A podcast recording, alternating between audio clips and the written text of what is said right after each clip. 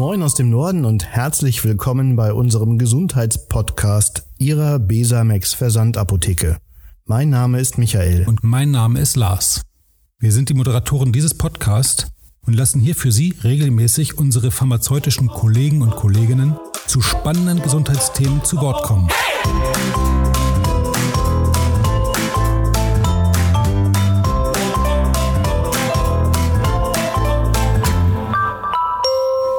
geht es um das Thema Sonnenschutz. Was im ersten Augenblick nach Sonne, Strand und Meer klingt, ist durchaus ein Thema für das ganze Jahr. Im Frühjahr, wenn wir wieder die ersten Sonnenstrahlen auf der Haut genießen, im Skiurlaub generell bereisen in ferne Länder, sind wir unterschiedlichen Intensitäten der Sonnenstrahlung ausgeliefert. Durch das Auftragen von einem geeigneten Sonnenschutz können wir unsere Haut schützen. Das bedeutet zum einen vor dem klassischen Sonnenbrand, aber auch vor Hautkrebs und übermäßiger Hautalterung. Dabei ist Sonnenschutz nicht gleich Sonnenschutz. Welches Produkt zu welchem Typ und Anlass passt, dazu berät in Ihrer Apotheke gern. Ich begrüße zu diesem Thema unsere leitende Apothekerin Birgit. Ja, danke Lars. Herzlich willkommen. Wie eingangs erwähnt, Sonnenschutz ist nicht gleich Sonnenschutz. Welche Wirkung haben die verschiedenen Sonnenstrahlentypen des Sonnenlichts? Ja, Lars, das kann man gar nicht so einfach beantworten, denn das Sonnenlicht tatsächlich unterscheidet viele verschiedene Strahlungsarten. Für uns sind dabei aber wirklich nur wichtig die UVA und UVB-Strahlung zum Thema Sonnenschutz. Kann man sich ganz gut merken. UVA ist verantwortlich unter anderem für die Hautalterung, da taucht das A wieder auf, und UVB für den Sonnenbrand. Worin unterscheiden sich beide Strahlungen? Die UVA-Strahlung geht in erster Linie in die Lederhaut, also in die tiefere Unterhaut und sorgt dort für die Umverteilung der Pigmente, was wir dann als Sofortbräunung sehen.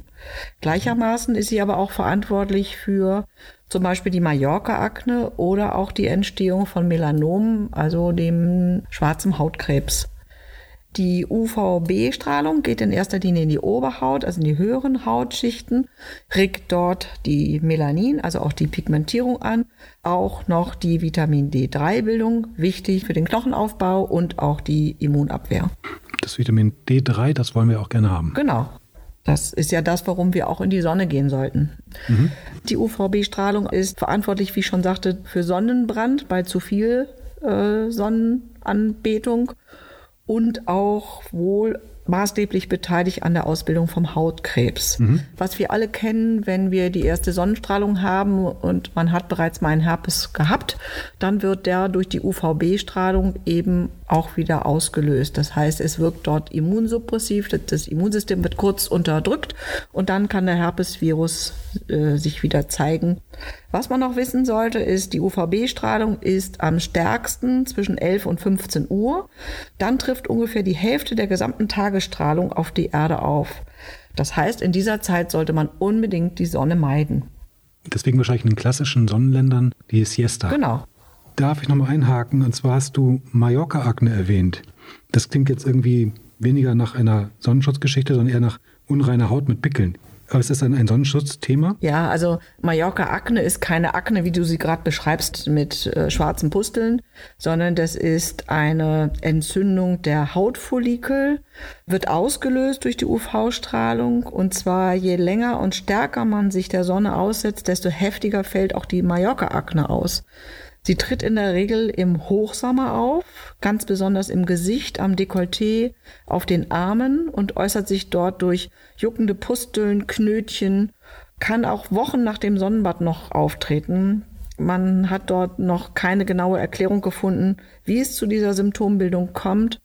Was man weiß, ist, dass fettige Haut oder zur Akne neigende Haut tatsächlich häufiger betroffen ist.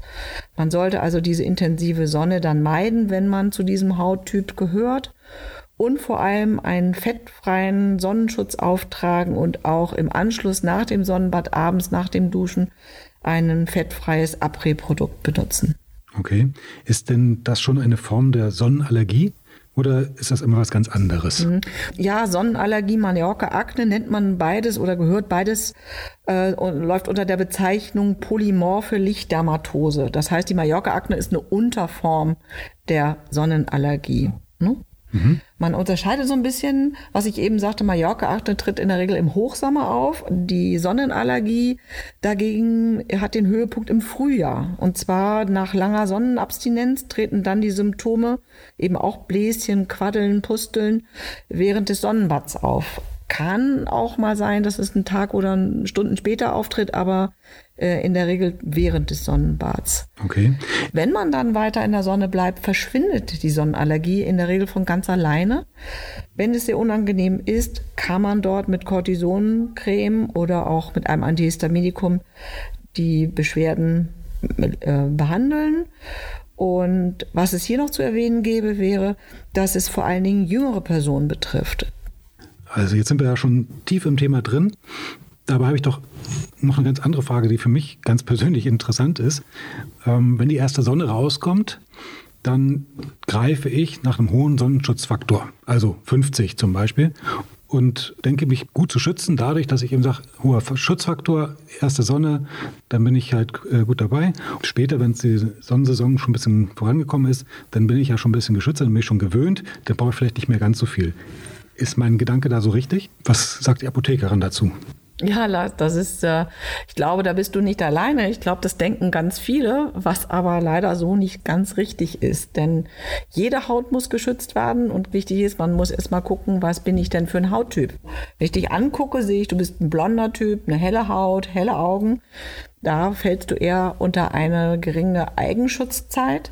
Die wäre zum Beispiel? Die wäre in deinem Fall so ungefähr zehn Minuten, würde man sagen. Könntest Oha. du in der, Sonne bleib, in der Sonne bleiben, ohne dass du einen Sonnenbrand bekommst. Also nach zehn Minuten müsstest du die Sonne verlassen, weil dann die Gefahr besteht, dass dein Eigenschutz, deine, deine eigene Hautpigmentierung nicht mehr ausreicht, um einen Sonnenbrand zu verhindern. Jetzt gibt es dafür, weil es ja eben verschiedene Hauttypen gibt, äh, Haut Typentabellen, die kann man nachlesen, von rothaarig blond bis zum äh, farbigen, dunkelbraunen Menschen mit schwarzen Haaren und braunen Augen. Ähm, die Zeiten variieren als Eigenschutz äh, grob gerichtet zwischen fünf Minuten und einem dunklen Hauttyp von 30 Minuten. Das heißt, alles über 30 Minuten hinaus in der Sonne muss geschützt werden. Das ist ja nicht viel. Das ist nicht viel, ja. Aber wir haben da eine ganz äh, einfache, klare Formel, die muss man gar nicht auswendig lernen, die erklärt sich fast von selbst.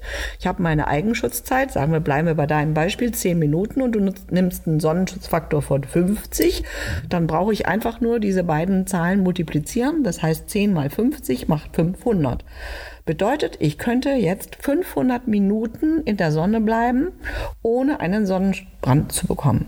Das ist natürlich nur in der Theorie richtig. Es gibt noch andere Faktoren, die das ähm, mit beeinflussen können. Das ist zum Beispiel der UV-Index. Das heißt, bin ich in Australien, bin ich in Deutschland, bin ich im Sommer, im Frühjahr, im Winter, im Herbst. Ähm, was für eine Luftqualität haben wir? Das sind alles Faktoren, die noch mit reinspielen. Also das Bundesamt für Strahlung empfiehlt eben dann maximal 60 Prozent der berechneten Zeit in der Sonne zu bleiben. Und in deinem Fall, Lars, würde es bedeuten, von errechneten 500 Minuten verblieben immerhin noch 300 Minuten. Das hieße, du könntest fünf Stunden in der Sonne bleiben, ohne damit zu rechnen, dass du bei einem Lichtschutzfaktor 50 einen Sonnenbrand bekommst. Das heißt, ich könnte jetzt also fünf Stunden in der Sonne bleiben, ohne nachzucremen. Ja, das ist, wäre jetzt die logische Konsequenz. Nein, das ist so nicht ganz richtig, weil ähm, du gehst ja vielleicht zwischendurch nochmal baden oder hast dich abgetrocknet oder geschwitzt oder im Sand gelegen. Das heißt, der Abrieb äh, der Sonnencreme findet statt. Das heißt, ich muss nachcremen, um diesen Schutz zu erhalten. Nicht um ihn zu erhöhen, sondern um ihn zu halten. Wenn ich jetzt eine Sonnencreme habe mit äh, Wasserfestigkeit? Wasserfest heißt, dass äh, weniger im Wasser abgegeben wird, aber es ist eben nicht so, dass nicht doch auch von der wasserfesten Creme was vom Körper abgeht beim Abtrocknen. Also alle zwei Stunden sollte man nachcremen. Apropos Creme, ähm, das machen auch ganz viele falsch weil die wenigsten wissen, wie viel Creme muss ich überhaupt nehmen, wenn ich mich eincreme. Auch da gibt es eine Faustformel. Ein erwachsener Mensch braucht zwischen 30 und 40 Gramm für den gesamten Körper wenn ich was bedenke, dass so eine Flasche so 100, 200 Milliliter hat, dann ist so eine Flasche ja eigentlich schnell aufgebraucht. Das heißt, mhm. tendenziell nimmt man eigentlich zu wenig Sonnenschutz. Genau, das ist so. Das machen eben viele Verkehr. Ah, okay. Und auch zu bedenken ist, dass wenn man das benutzt, sollte man das immer ungefähr 30 Minuten vor Sonnen ähm, Anbetung sozusagen auftragen. Das heißt, ich mache mich zu Hause fertig, creme mich ein, gehe los und lege mich erst nach 30 Minuten dann wirklich in die Sonne. Es gibt noch eine zweite Regel, ähm, man, wenn man nicht genau weiß, ob man genug hat. Man kann sich auch einmal von oben bis unten eincremen. Wenn man damit durch ist, macht man es noch ein zweites Mal. Dann hat man definitiv die Menge, die man braucht, nämlich zwei Milligramm pro Quadratzentimeter Haut. Das ist die fachliche Angabe dazu. Viel Spaß beim Nachmessen. ja, das macht keiner. Was noch zu erwähnen wäre, ist, dass die Lichtschutzfaktoren, die auf den äh, Sonnenschutzprodukten angegeben sind, äh, sich in der Regel nur auf UVB-Strahlung beziehen. Erst seit 2007 sind auch die UVA-Schutzfaktoren mit mindestens ein Drittel des UVB-Faktors auf der Packung anzugeben. Das UVA war wofür noch? Das hatten wir vorhin. UVA ist für die, also um zum Schutz vor der Hautalterung. Immer schön zu merken über diese beiden Buchstaben. Hautalterung. B ist für den Sonnenbrand. Es bleibt auch noch zu erwähnen, dass es auch Medikamente gibt, die die Haut gegenüber der Sonne sensibilisieren. Das heißt, man benötigt einen höheren Sonnenschutzfaktor als normal.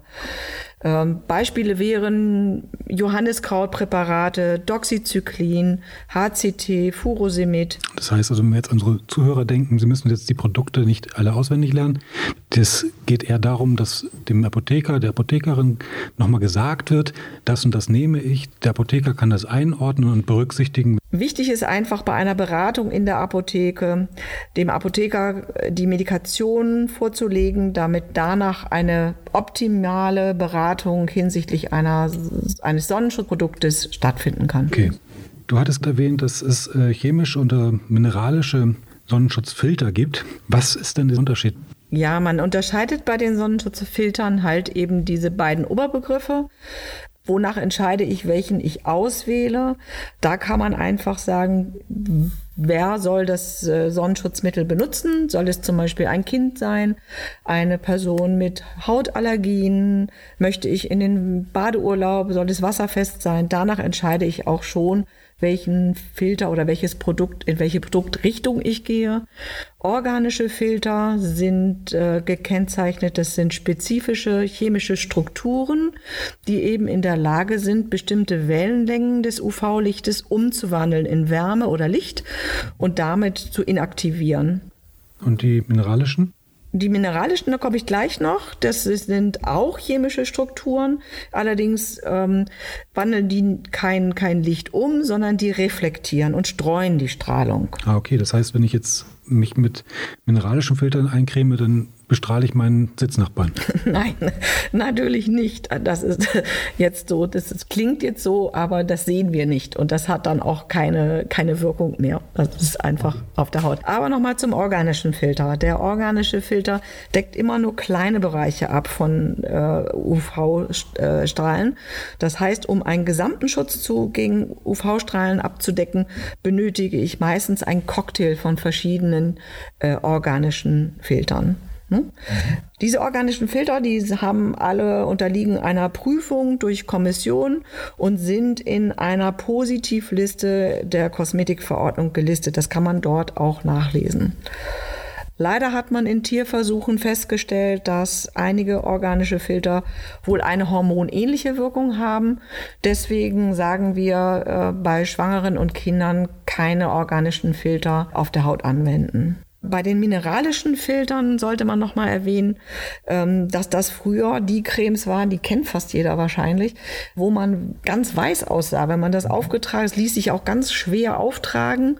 Da hat man dran gearbeitet und mittlerweile ist man in der Lage, das so zu mikronisieren, dass der Effekt nicht mehr ganz so stark ist. Ähm, es handelt sich hier meistens nur um zwei Substanzen. Das ist Titandioxid und das Zinkoxid, was verwendet wird. Und äh, das eignet sich eben ganz ganz besonders gut für Kinder und für Schwangere. Hat auch den Vorteil bei den Kindern, wenn die im Sand spielen und sie sind so ein bisschen weiß, dann sieht man nämlich an den Stellen, wo sie zu viel im Sand waren und es weg ist, dass man da dann unbedingt noch mal schneller nachcremen müsste.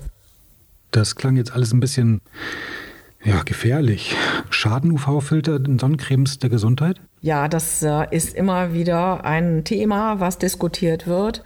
Richtig ja oder nein kann man es nicht beantworten. Es gibt dort Hinweise vom zum Beispiel Krebsinformationsdienst. Die haben jetzt nochmal klar gesagt, dass es keinen Nachweis gibt, keinen Beweis dafür, dass die krebserregende Wirkung durch chemische UV-Schutzkomponenten ausgelöst wird. Ähm, selbst wenn es eine mögliche Hormonwirkung gibt, verhindert die normale intakte Haut eigentlich weitgehend das ungehemmte Eindringen von Substanzen. Es ist auch so, dass in der EU nur Produkte mit bewerteten UV-Filtern verkauft werden dürfen. Wie ich eben schon sagte, die sind in einer positiven Liste nach Risikobewertung aufgeführt. Von daher ist es eigentlich als äh, gegeben anzusehen, dass da kein Risiko vorliegt. Also äh, natürlich ist auch hier immer viel hilft viel nicht unbedingt richtig, denn es ist auch nicht ganz gesichert, ob eventuell manche Stoffe vielleicht dann doch durch die Haut in Blutgefäße dringen könnten und dort im äh, Blutspiegel Stoffe nachgewiesen werden können. Äh, aber es gibt dort eben keinen Beweis. Was man noch angeben sollte, ist, dass es für bestimmte Inhaltsstoffe auch Höchstkonzentrationen gibt, eben um zu verhindern, dass es zu einer Überbelastung kommt. Das ist zum Beispiel bei Zinkoxid so. Dort sind Höchstkonzentrationen von maximal 25 Prozent in Sonnencremes zugelassen. Titandioxid wird dagegen als unbedenklich angesehen. Äh, Titandioxid ist nur gefährlich oder kann gefährlich werden, wenn man es einatmet. Das ist aber hier nicht gegeben. Das heißt, ich darf meine Sonnencreme nicht einatmen. Nein, bitte nicht. Gut, jetzt sind wir sehr wissenschaftlich gewesen. Das heißt, in diesem Fall haben wir ja im Prinzip so eine Abschätzung gemacht. Sonnencreme hilft gegen Sonnenbrand, gegen Hautalterung. Äh, die Risikofaktoren sind einfach im Verhältnis zu dem Nutzen sehr gering. So kann man das gleich ein bisschen zusammenfassen. Jetzt habe ich äh, auf den Sonnenfläschchen, die ich dann in letzter Zeit benutzt habe, hinten drauf so ein kleines Zeichen. Ich glaube, da steht ein M damit dabei, meist so eine 12. Da kommt die Frage auf, ist meine Sonnencreme noch haltbar? Äh, Lars, danke. Ich nehme die Frage gleich wieder auf. Mir fällt gerade noch zu der Frage davor ein. Ähm, wichtig ist auch zu erwähnen, ein Hautkrebs tut nicht weh. Wenn wir in jungen Jahren zu viel Sonnenbrand hatten, dann kann es sein, dass wir nach 20, 30 Jahren erst eine Reaktion in Form eines Hautkrebs zeigen können. Das heißt, man kann den jungen Menschen nicht oft genug mitgeben, seid vorsichtig mit eurer Haut. Nein, die Haut verzeiht und vergisst nicht. Und das ist, gilt genauso jetzt mal kurz weg von, von der natürlichen Sonne, auch für die Solarien. Nicht? Also mhm. wir kennen die, viele Menschen, die aussehen wie Lederhaut, die dunkelbraun immer im, in der Sonne waren. Das ist einfach nicht gut. So, du Frage war aber jetzt gar nicht, das war ja nur noch ein kleiner Einschub von mir. Ähm, du wolltest jetzt wissen, ob deine Sonnencreme noch in Ordnung ist, ob du sie noch verwenden kannst. Ja, das ist so eine Sache. Eigentlich sollte man sagen, und wie ich vorhin schon erklärte, bei der Menge, die man braucht, um einen Körper einzucremen, ähm, ja, sollte gar nichts mehr übrig bleiben. Das wäre das Optimum. Äh, man hat auch festgestellt, dass der Deutsche im Schnitt erst alle zwei Jahre ein, eine neue Sonnencreme kauft. Nicht? Also ja, äh, ist einfach zu sparsam. So. Ähm, die Kennzeichnung von, von Sonnenschutz muss man nochmal betrachten. Was ist denn Sonnenschutz oder was sind Sonnenschutzprodukte? Sonnenschutzprodukte sind in Deutschland kein Arzneimittel. Sie sind äh, unterliegen der Kosmetikverordnung und die hat wiederum eine andere Kennzeichnung als Arzneimittel. Und dort ist es so, dass sie ein Mindesthaltbarkeitsdatum tragen müssen, wenn sie weniger als 30 Monate haltbar sind. Dann gibt es dort ein Mindesthaltbarkeitsdatum. Das kennen wir auch vom Joghurt oder von anderen Produkten. Das heißt nicht, dass die Sonnencreme über Nacht umkippt und jetzt nicht mehr verwendet werden darf, aber es ist ein Mindesthaltbarkeitsdatum. Aber das ist nicht diese Zahl 12M, die da hinten irgendwo draufsteht. Nee, das ist nochmal was anderes. Und zwar ist das die Verwendungsdauer nach dem Öffnen. Also das eine ist die Mindesthaltbarkeit, wenn ich die geschlossene Tube habe und das andere ist, wenn ich sie aufgemacht habe. Dann gibt dieser kleine aufgeklappte äh, Topf oder dieses geöffnete Gefäß mit der Zahl an, wie lange kann ich dieses Produkt verwenden in Monaten. Meistens sind es drei, sechs oder zwölf Monate, wo der Hersteller eben die volle Wirksamkeit garantiert. Also pauschal nochmal auf deine Tube, deine Tube vom letzten Jahr. Du möchtest sie benutzen, kann man nicht sagen, kann ich noch, kann ich nicht. Wie gesagt, guck auf das Deckelchen, auf die Dose mit dem geklappten Deckel.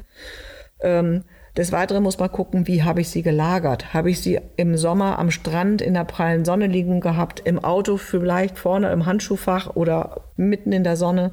Das macht alles die Creme natürlich schnell kaputt. Das ist falsche Lagerung und damit auch dann nicht mehr verwendbar.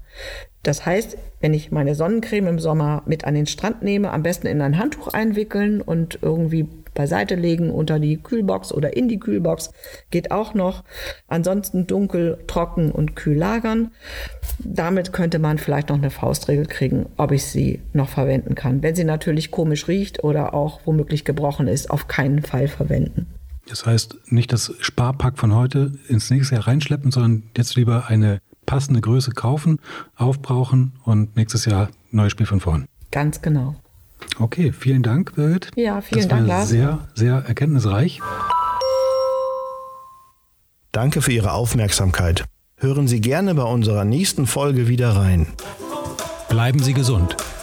Ihre Apotheke bringt's.